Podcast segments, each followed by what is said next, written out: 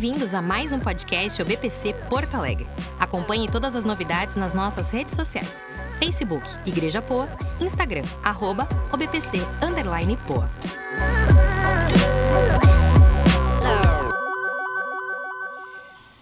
Antes de nós abrirmos a Bíblia,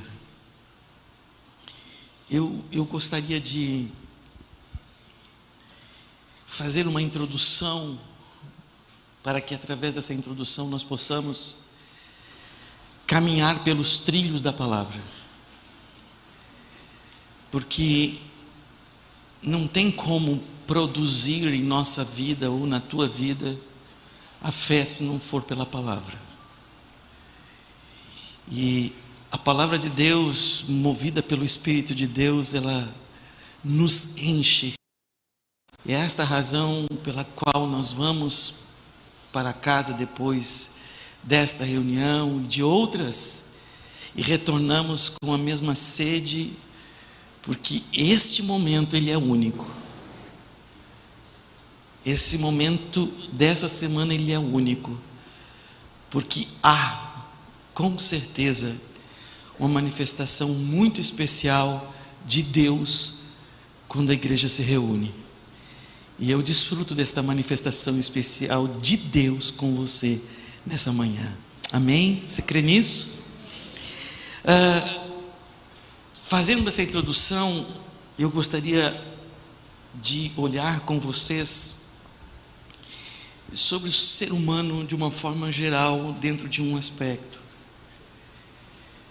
No ano passado, se não me falha a memória, creio que sim, não, não encontrei o registro que eu tenho marcado, mas eu estive ministrando aqui sobre é, este mesmo tema, mas com outra direção. Sobre esse mesmo enfoque, mas dando uma outra o ser humano, de uma forma geral, tem estado insatisfeito. Olhando o ser humano. Por quê? Porque sempre estão à procura de alguma coisa. Mas por que, que estão à procura? Porque não estão completos. Quando você está procurando algo, é porque não está completo. Então, o ser humano, de uma forma geral, uh, tem vivido essa experiência da insatisfação. E eu quero lançar uma pergunta. Mas o que falta para o ser humano deixar de viver a insatisfação na vida?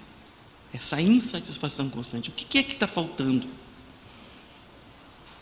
O que, que falta para que as pessoas elas se sintam plenas, para que as pessoas se sintam verdadeiramente realizadas. Ou diria, o que é que falta para que as pessoas realmente se sintam satisfeitas? Porque a insatisfação, meus irmãos, ela é geradora de um vazio, já é consequência de um vazio, e vai dando mais vazio nas pessoas. E nós, como cristãos, seguidores de Jesus, muitas vezes nós pensamos o seguinte: isso só ocorre com as pessoas que não conhecem a Cristo. Eu gostaria que essa afirmação que acabei de fazer fosse uma verdade. Porém, infelizmente, infelizmente, este mal está espalhado por todos os âmbitos, inclusive na vida de muitos cristãos. Observe, irmãos, que eu não estou falando de vocês. Ok? Eu estou olhando a coisa como um todo. Você encontra na vida, você encontra em muitos cristãos essa insatisfação. E para responder a seguinte pergunta: qual é a resposta certa para esta crise de insatisfação na vida dos cristãos? Qual a resposta certa? Eu não tenho a resposta certa para te dar hoje, mas eu para termos a resposta certa, precisamos fazer uma precisamos fazer duas perguntas nesta manhã. A primeira pergunta: para onde o nosso olhar, ou para onde o olhar dos cristãos estão direcionados? A segunda pergunta que eu quero fazer, para responder a esta outra pergunta, é: o olhar da igreja primitiva estava direcionado? São duas perguntas. E nesta manhã eu quero olhar com vocês para as Escrituras, entender e saber para onde a igreja primitiva, qual era o foco da igreja primitiva. Porque eu olhando para o foco da igreja primitiva, eu vou saber responder a mim mesmo para onde eu estou olhando, se eu estou olhando para o mesmo que a igreja primitiva estava olhando. Então eu quero com vocês, pela graça de Deus, ver o que a Bíblia diz sobre isso. Qual era o foco da igreja primitiva? Inicialmente, nós vamos ver que a igreja primitiva não estava olhando para a direção correta. Vamos ver isso na Bíblia? Então, nós podemos ler em Atos, no capítulo 1, no versículo 4 e 5. Atos 1, versículo 4 e 5, diz assim: Certa ocasião, quando comiam com eles, deu-lhes esta ordem: Não saiam de Jerusalém, mas esperem a promessa, esperem pelo meu Pai, da qual falei a vocês.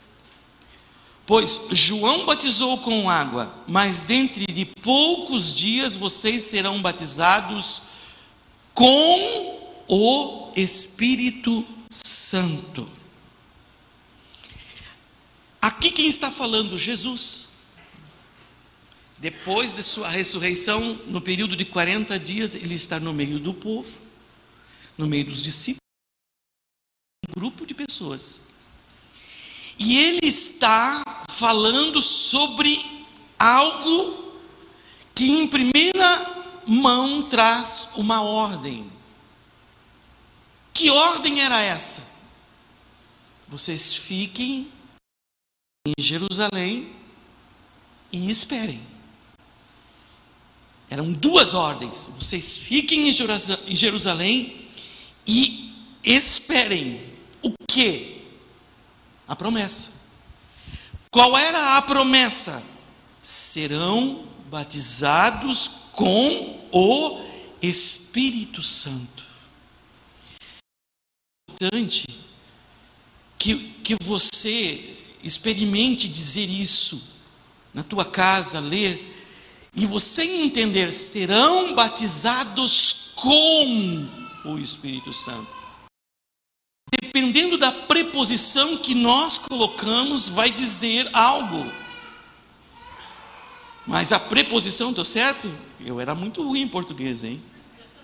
Tirei lá do fundo do baú agora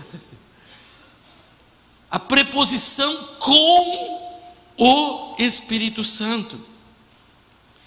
E qual era é, a promessa nós já sabemos, mas nessa promessa Jesus está dizendo que o Pai, ok, vai fazer o que com vocês? Batizar. E o que, que é batizar? A palavra batizar é imergir. mergulhar, é fazer com que a pessoa venha submergir em algo. Então, Jesus está claramente dizendo aqui, acompanhe o raciocínio, irmãos. Isso aqui é muito importante. Jesus está dizendo: Meu Pai irá mergulhá-los, até que vocês fiquem submersos, não com água, mas com o Espírito Santo. Está falando de um outro batismo. Está falando daquele batismo que Jesus, que João anunciou para os seus ouvintes: Eu vos batizo com água, mas depois de mim vem alguém que batizará vocês com o Espírito Santo. Então, é um outro batismo, sim ou não? A, a Bíblia está certa ou eu estou inventando? É um outro batismo. Agora, Jesus está indicando aqui, exatamente nesse texto, uma direção para o, os primeiros cristãos fixarem, focarem na sua vida. Ele está falando de um foco. Ele está dizendo: esse é o foco de vocês. Daqui para frente, fiquem em Jerusalém porque o Pai vai batizar vocês. O Pai vai fazer algo com vocês, vai fazer vocês emergir com o Espírito Santo. Então aqui Jesus indica o olhar da visão que deveria ter. Mas, dando um passo a mais, em Atos, capítulo 1, versículos 6 e 8, nós percebemos que os irmãos estavam desfocados. Eles ainda não havia, eles não haviam entendido a visão correta. Percebam na leitura bíblica de Atos 1, 6 e 8. Então, os que estavam reunidos lhe perguntaram. Isso é antes da ascensão de Jesus, tá bom? Senhor, é nesse tempo que vais restaurar o reino de Israel? Ele lhes respondeu: Não compete a vocês saberem o tempo ou as datas que estabeleceu pela sua autoridade. Vocês percebem que eles estão com os olhos em outro reino? Qual o reino? O reino aqui na terra. O que os irmãos estão, porque eles estão, eles estão com, com a lembrança da palavra. Porque Jesus, para todos eles, era o Messias. Ele é o Messias. No entendimento deles, o Messias viria para reinar, para pôr o governo romano no seu devido lugar e o reino do Messias seria estabelecido. Então eles estão com o foco num reino terreno.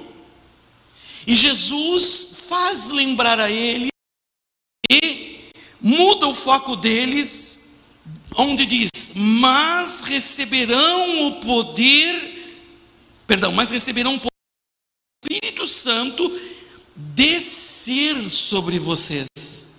e serão minhas testemunhas em Jerusalém, em toda a Judéia e Samaria, até os confins da terra. Aqui Jesus está redirecionando o olhar dos irmãos. Aqui Jesus está estabelecendo um foco e renovando esse foco para eles, porque eles perguntam sobre coisas terrenas, e a resposta de Jesus não é por coisas terrenas, não é para vocês saberem a época nem o tempo. O que eu tenho para vocês é aquilo que eu falei antes. Eu vou, vocês vão receber poder quando o Espírito Santo descer sobre vocês. Eu não critico os irmãos, porque, meus amados irmãos, em todos os tempos a dificuldade é a Em todos os tempos a dificuldade é a mesma, porque a tendência de olhar, do, do olhar da pessoa, do ser humano, é no terreno. Essa é a tendência. Por quê? Por quê? Porque as pessoas pensam assim, porque por que, que elas têm a tendência de estar focado no terreno? Porque você pode tocar, você pode ver. Isso é do ser humano. Jesus agora ele redireciona a visão da igreja. Ele põe um foco, ele estabelece, ele fortalece esse foco, dizendo para eles: vocês vão receber poder quando o Espírito Santo descer sobre vocês. É isso que está acontecendo com a igreja primitiva. E o tempo está passando, Jesus acende os céus, fecha 40 dias, e ele sobe aos céus. E depois que Jesus sobe aos, aos céus, algo aconteceu.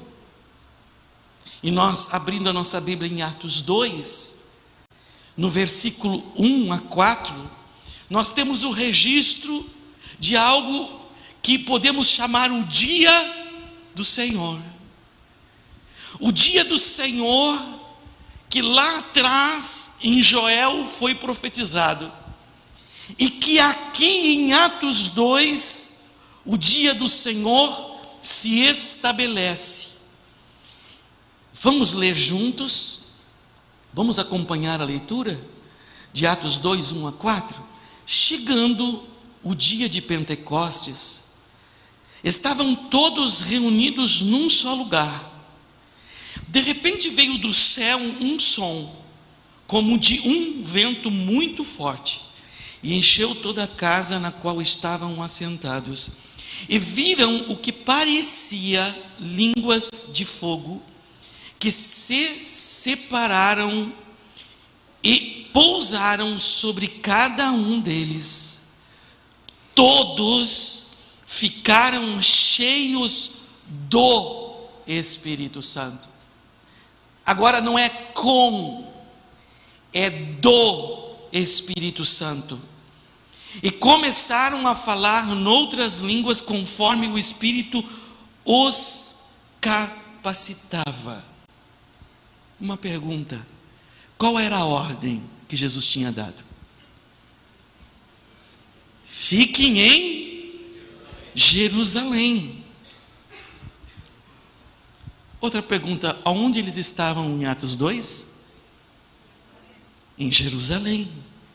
Todos no mesmo lugar, em Jerusalém. Em Jerusalém tem um significado muito importante, porque aqui identifica a obediência nas duas ordens de Jesus, de ir e esperar. Eles ficaram em Jerusalém e eles esperaram a promessa. Porque Jesus só havia dito para eles: tem uma promessa. Eles não sabiam como que essa promessa iria se efetivar. Eles não sabiam o que iria acontecer, mas tinha uma promessa. Passou um, dois, dez dias. Eles esperaram. E o que, que aconteceu? A promessa foi cumprida. Todos ficaram cheios do, do Espírito Santo. O que, que aconteceu nesse momento? Cada irmão que estava ali, cerca de 120 pessoas, recebe do Espírito Santo agora poder de, de Deus. Ou seja, eles ficaram plenos, eles ficaram satisfeitos, eles ficaram cheios. Foi isso que aconteceu com os irmãos. Eles ficaram cheios de algo. E esse algo se chamava Espírito Santo. No batismo de João, irmãos, as pessoas elas eram imergidas nas águas com sinal de arrependimento, OK? se a água entrasse, eles se afogavam. Aquela imersão era um sinal do arrependimento deles. Então eles estavam dizendo publicamente, ok? Também esse batismo também tem o sentido de purificação para o rito judaico, mas eles estavam dizendo publicamente que eles estavam arrependidos, porque próximo estava o reino de Deus. Então, meus amados irmãos, nesse batismo de João havia essa imersão. Agora, no batismo do Pai, não do Pai terreno, mas do Pai do nosso Senhor e Salvador Jesus Cristo, nosso Pai, o Pai nosso, no batismo do Pai, esta imersão no Espírito Santo foi de dentro para fora. Você está entendendo, irmão? Foi de dentro para fora, pois eles ficaram cheios do Espírito Santo. Suas vidas como uma vasilhas, como uma vasilha, ficaram é, plenamente inundados. Algo aconteceu. E o que aconteceu neste momento de Atos 2 que nós lemos? Exatamente uma outra promessa que Jesus tinha dito anteriormente à sua crucificação, e João relatou essas palavras de Jesus em João 7,38. E ele relata dizendo o seguinte: Quem crer em mim, como diz as Escrituras, do seu interior fluirão rios de água viva, de dentro para fora o batismo com, com, de João nas águas era, é, é, era uma manifestação pública, onde o corpo era imerso nas águas. Agora, lá dentro, o Pai faz uma imersão, faz uma inundação dentro da gente, dentro dos primeiros irmãos, e algo acontece. Que coisa preciosa! Que coisa preciosa. Tudo que Deus manifesta na vida da igreja primitiva, havia uma razão. Havia uma razão, havia um foco, havia um objetivo. Deus sabia o porquê precisava ser assim, porque a igreja precisava chegar a algum lugar. Então Jesus fortalece o foco. Mas vamos ver, meus irmãos, na Bíblia, o resultado desse batismo com o Espírito Santo, desse ficar do Espírito Santo, tem um resultado, tem um objetivo. Você pode abrir sua Bíblia em Atos 42 e 47, até 47.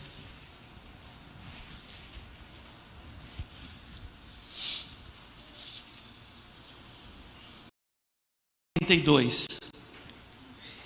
Eles se dedicavam ao ensino dos apóstolos e à comunhão, ao partir do pão e às orações. Todos estavam cheios de temor, e muitas maravilhas e sinais eram feitos pelos apóstolos. Os que criam mantinham-se unidos e tinham tudo em comum, vendendo as suas propriedades e bens, distribuíam a cada um conforme a sua necessidade.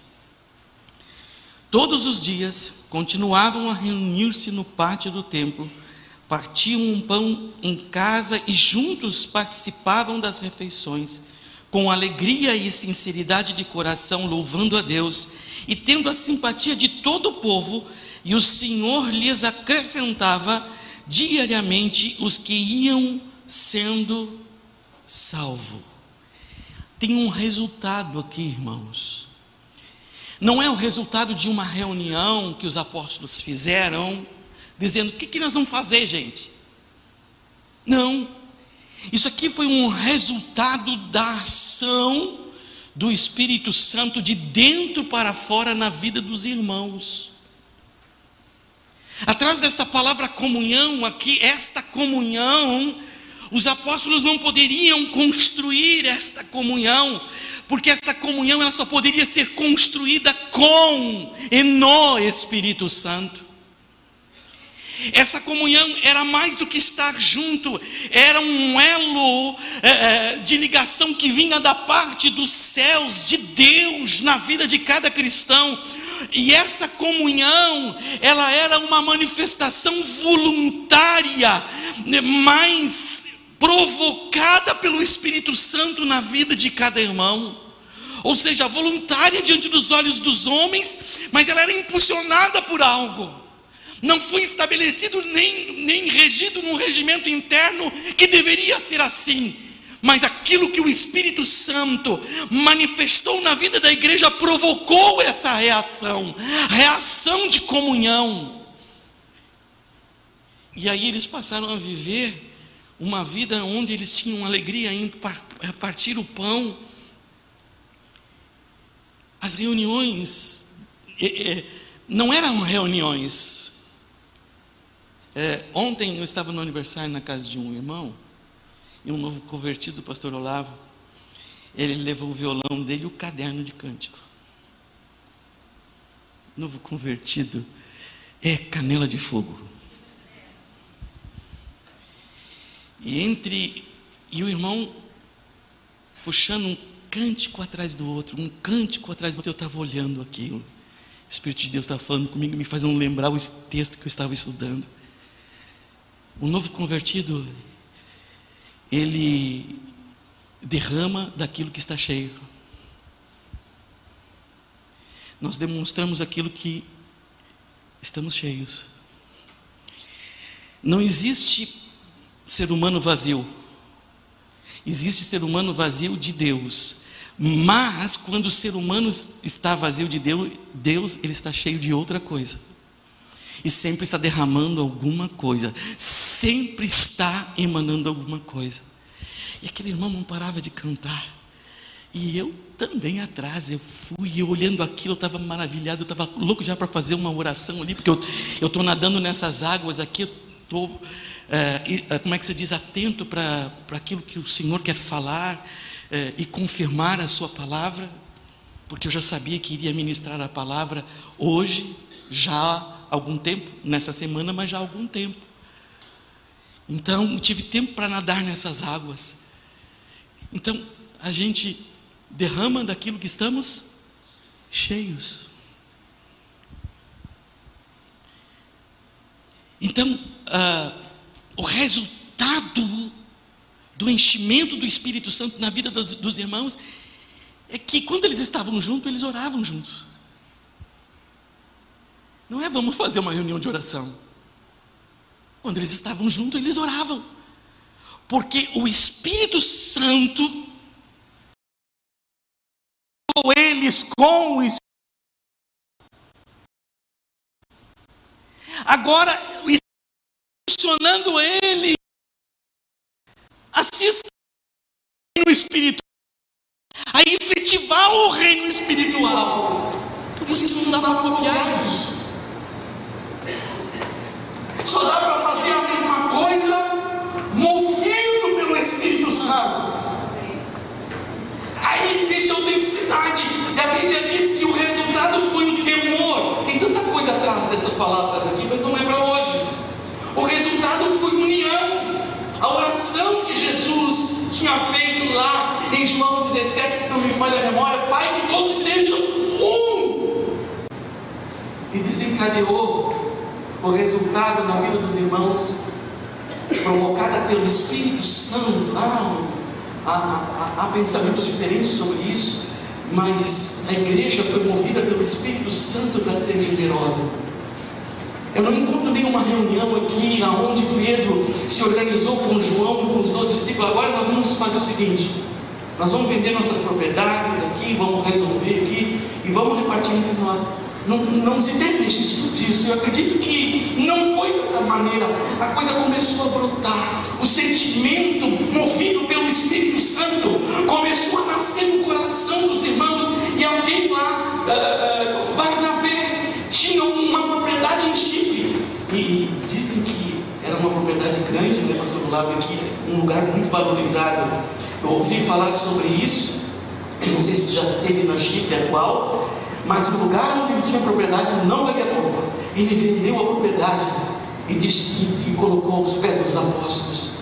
Não era algo convencionado. O Espírito Santo estava movendo a vida de Barnabé. E ele então, ele faz isso e outros irmãos começam a fazer o mesmo. Acontece algo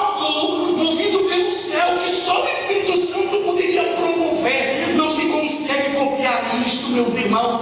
Mas agora, quando o Espírito Santo fala com a gente, pode fazer, porque vai haver autenticidade.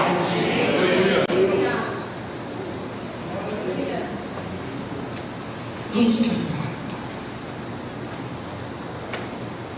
Com o crescimento da igreja, com a salvação de muitos, muitas pessoas, irmãos que se converteram a Cristo, e pela perseguição que se instalou na época, para que se calasse os apóstolos, tem vários registros que eu não estou enumerando hoje, mas que o próprio, o próprio Pedro ele foi preso.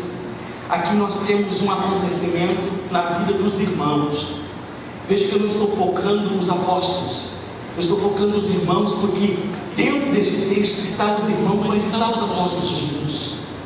Ok? E você, pode observar que nesse último texto que nós lemos, os irmãos permanecem na doutrina dos apóstolos, no ensinamento dos apóstolos. Eles estão é, é, com Cristo é, caminhando na direção que o Espírito Santo quer dar à igreja. Mas pense, os irmãos. Então o que, que aconteceu em Atos 8, no versículo 4? A dispersão provocada pela perseguição.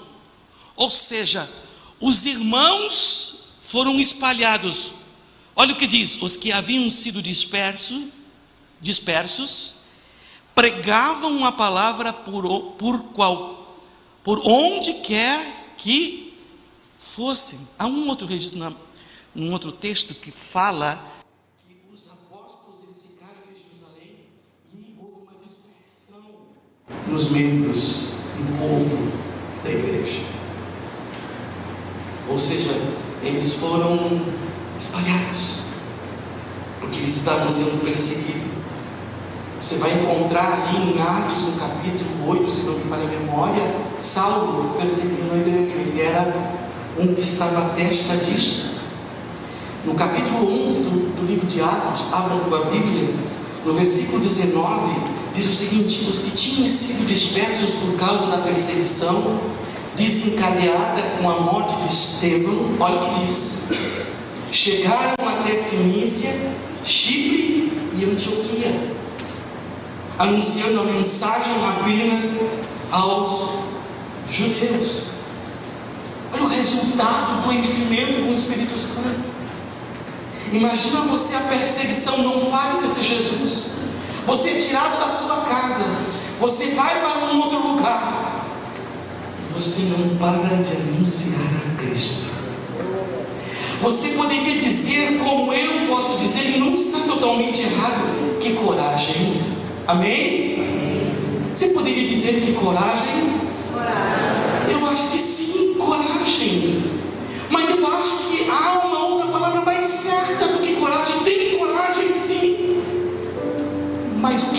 essa coragem? Para mim, é o resultado de eles terem sido cheios do Espírito Santo.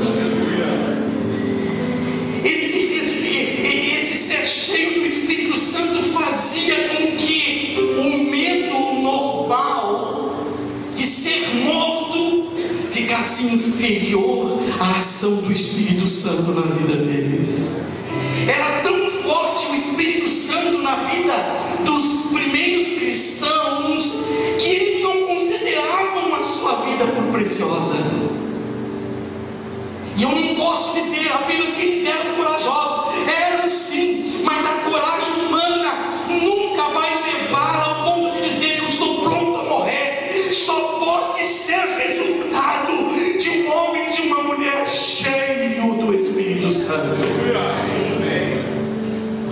Coisas sobrenaturais são feitas através de homens naturais no poder do Espírito Santo.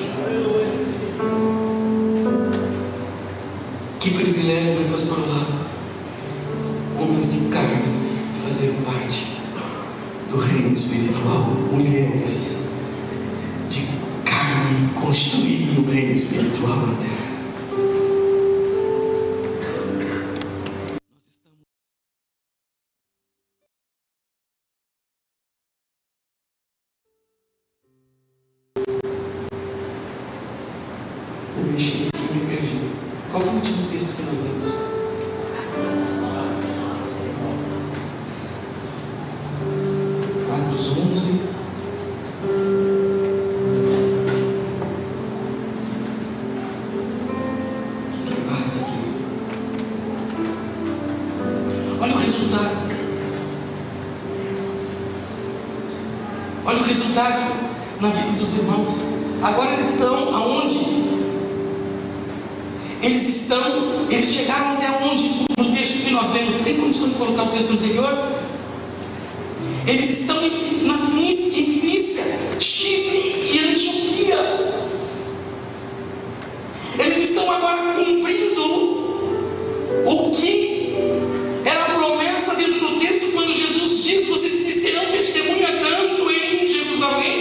em toda a Judéia e Samaria e até os confins da terra.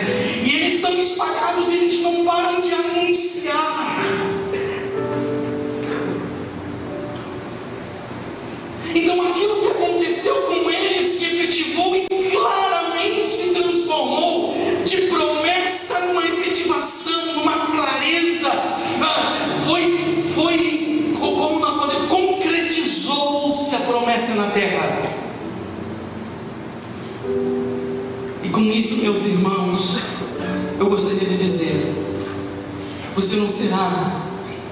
Testemunha de Jesus apenas por uma obediência a esta ordem. Eu não estou anulando a ordem.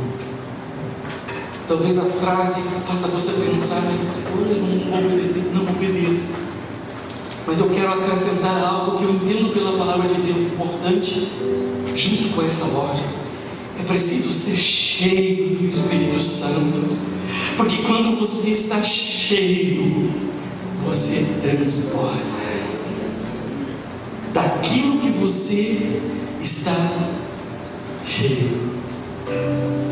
Ninguém conseguia conter a igreja primitiva. Eu nunca, não sei se você já esteve alguma vez num molho d'água. Se você já viu alguma vez o olho d'água, você pode botar pedra em cima. Você não faz ele parar. Porque fonte é fonte. Quando o Espírito Santo entrou dentro, quando o Pai batizou os irmãos com o Espírito Santo, é, é, encheu os irmãos do Espírito Santo eles receberam uma fonte, não dava para conter, não dava para pará-los. Eles estavam convictos. Esse é o olhar da igreja primitiva. Olhando para Paulo, Paulo, quando passa aquele problema e aquela dificuldade que acredita-se que é uma doença, mas ele chama esse problema de espinho na carne, em 2 Coríntios, no capítulo 12, no versículo 9, depois de ter pedido ao Senhor que livrasse ele daquele espinho, o Senhor fala com Paulo e diz: Minha graça é suficiente a você, pois o meu poder se aperfeiçoa na fraqueza. Paulo recebe agora aqui da parte de Deus, da parte do Senhor Jesus, a chave para enfrentar as circunstâncias adversas. Jesus está dizendo para Paulo: vou dar a você capacidade para enfrentar as circunstâncias. Não vou te livrar delas, mas vou dar a você capacidade para enfrentar as circunstâncias, pois o meu poder vai se manifestar independentemente da dificuldade que você está vivendo. É como se Jesus estivesse dizendo para Paulo: mesmo que você esteja doente, mesmo que você esteja vivendo os dias mais difíceis da, vida, da vida, vou te usar. Vou manifestar meu poder através da tua vida, pois esta fraqueza vai fazer com que você dependa de mim. Como nós queremos nos livrar dessas coisas, mas determinadas coisas são instrumento de Deus para dependermos dEle. Isso me faz lembrar do texto de João 15, versículo 5, quando Jesus diz: Sem mim nada podeis fazer. Mas nós podemos fazer muitas coisas, mas que sejam permanentes, nenhuma. As permanentes é só com Ele.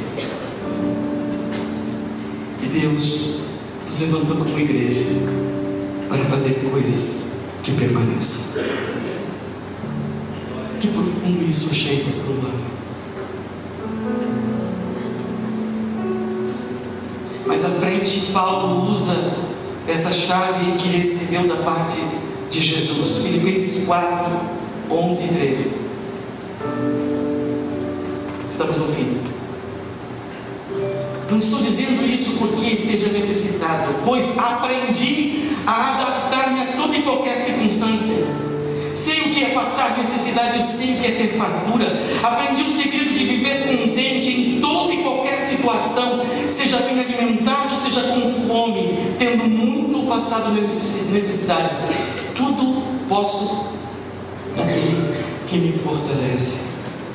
Essa frase ela é cantada, ela é, é afirmada quantas vezes pelos cristãos. Paulo diz: aprendi a adaptar-me a toda e qualquer circunstância. E ele diz um absurdo no entendimento humano. É um, é um contrassenso. Aprendi o segredo de viver contente com essas circunstâncias. Quem é no mundo sem Cristo que pode dizer que estou contente, mesmo apesar da doença, apesar dessas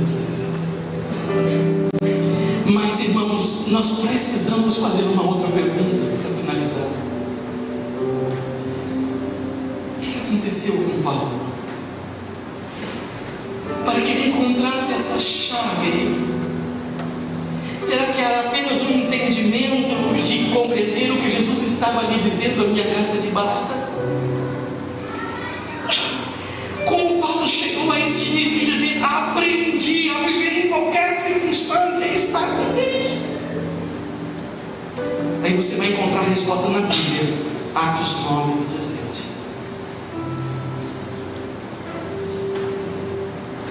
Depois de Saulo cair do cavalo, que agora é Paulo, a Bíblia diz que ele ficou cego e foi para um determinado lugar. E ali ele esteve naquele lugar sem comer.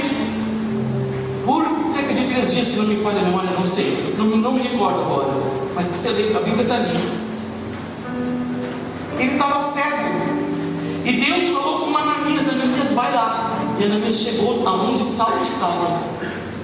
E olha o que Ananias diz para Saulo. Então Ananias foi entrou na casa, pôs as mãos sobre Saulo e disse: Irmão Saulo, o Senhor Jesus me apareceu no caminho por onde você. Perdão, o Senhor Jesus que apareceu no caminho por onde você vinha, enviou-me para que você volte a ver e seja e seja você está entendendo? Como Paulo achou o segredo de viver contente.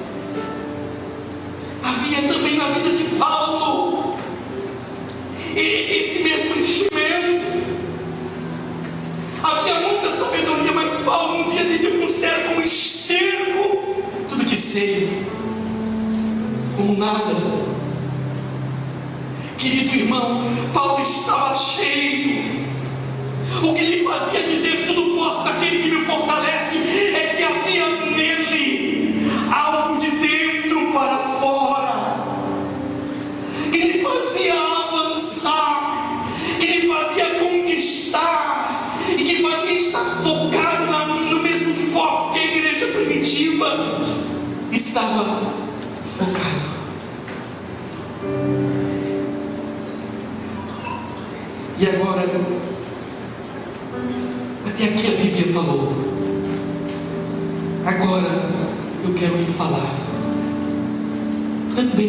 inspirado pelo Espírito Santo, a lhe fazer uma pergunta.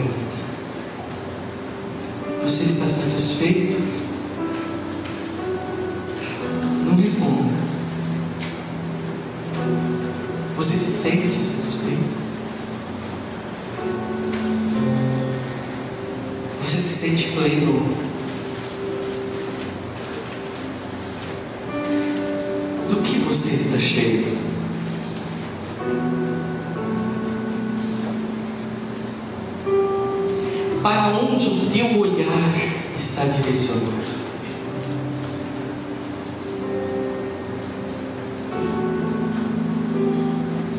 Para onde o teu olhar está direcionado? Aqui você sabe qual era o foco da igreja primitiva. Na outra tela,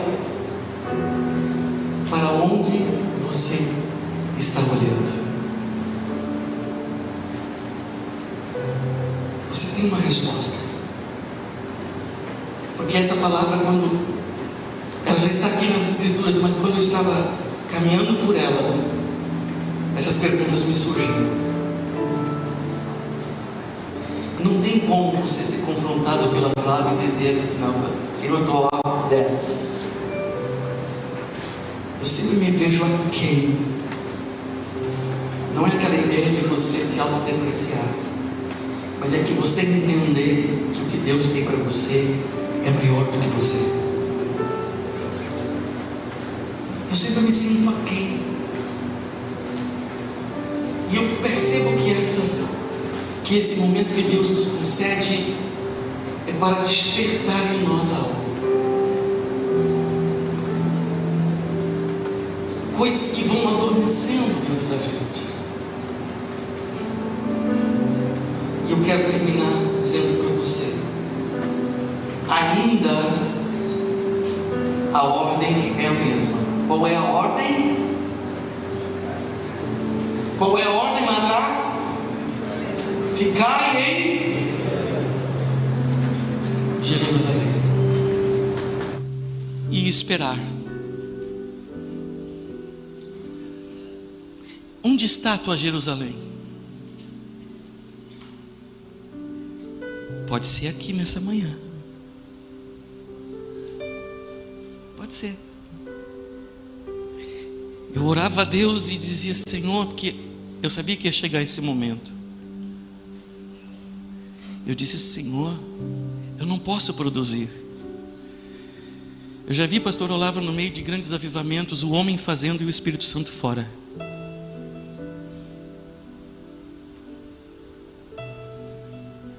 Eu posso mexer com a tua emoção, mas só Jesus, só o Pai pode batizar você com o Espírito Santo. E eu não quero mexer com a tua emoção. Por isso a palavra falou até agora. A tua Jerusalém pode ser em tua casa. Depois de uma noite de vigília, há muitos anos atrás, eu orava pedindo: me batiza com o Espírito Santo. Eu já tinha jejuado, eu já tinha feito de tudo. Amanheceu, o sol veio. Eu fui para casa cabisbaixo.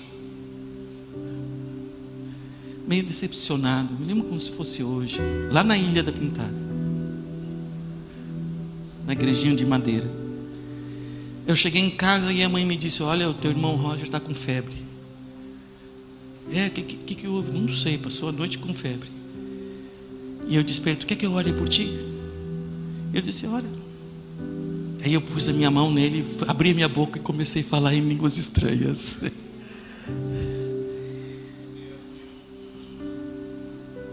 Você quer? Eu queria muito. Igreja que ela não sabia o que. Hoje a gente já sabe o que. Se você quer, vai para a tua Jerusalém e espera.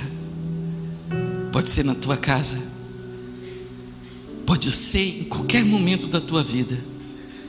O Pai quer imergir você com o Espírito Santo e fazer do teu interior fluir rios de água viva. Fique em pé.